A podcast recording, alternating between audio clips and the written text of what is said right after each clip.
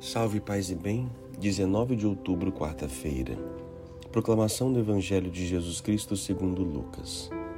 Naquele tempo disse Jesus aos seus discípulos: Ficai certos, se o dono da casa soubesse a hora em que o ladrão iria chegar, não deixaria que arrombasse a sua casa. Vós também ficai preparados, porque o Filho do homem vai chegar na hora em que menos esperardes. Então Pedro disse: Senhor, tu contas esta parábola para nós ou para todos? E o Senhor respondeu: Quem é o administrador fiel e prudente que o Senhor vai colocar à frente do pessoal de sua casa para dar comida a todos na hora certa? Feliz o empregado que o patrão, ao chegar, encontrar agindo assim. Em verdade eu vos digo: o Senhor lhe confiará a administração de todos os seus bens.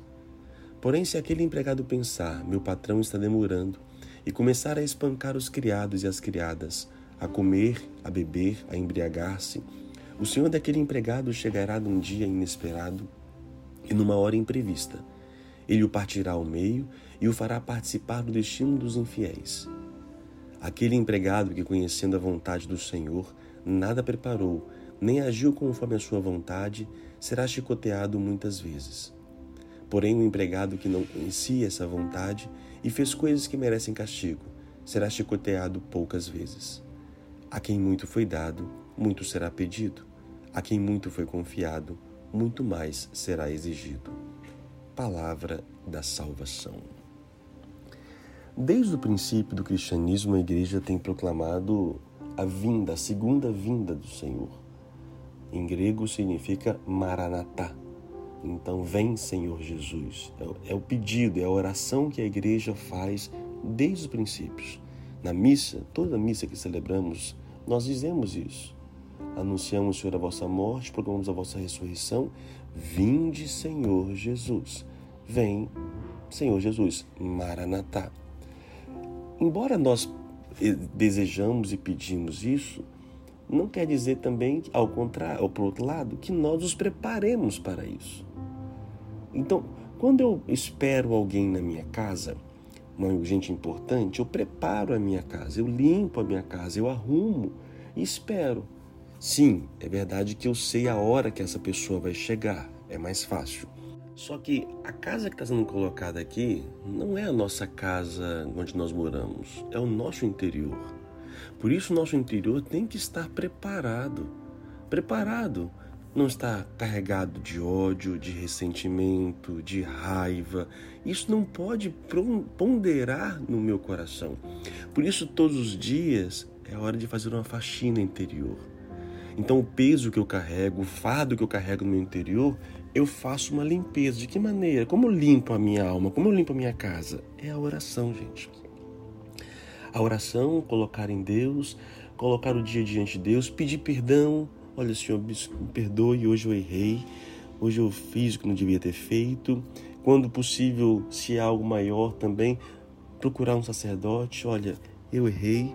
E isso traz a alma leve. Isso faz com que eu não fique carregando muita mobília interior. Entende?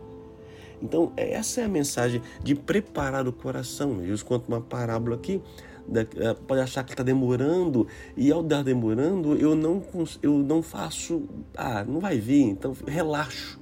Eu vou relaxando na minha prática espiritual. Por isso não. Pode ser a qualquer, a qualquer momento. Pode ser hoje. Ele pode voltar hoje. Ou eu posso ir hoje posso morrer hoje. Como é que está a sua alma? Como é está o seu coração? Você está em paz com as pessoas? Você está em paz com o mundo? Você está em paz? Está devendo alguma coisa para alguém? Pense sobre isso.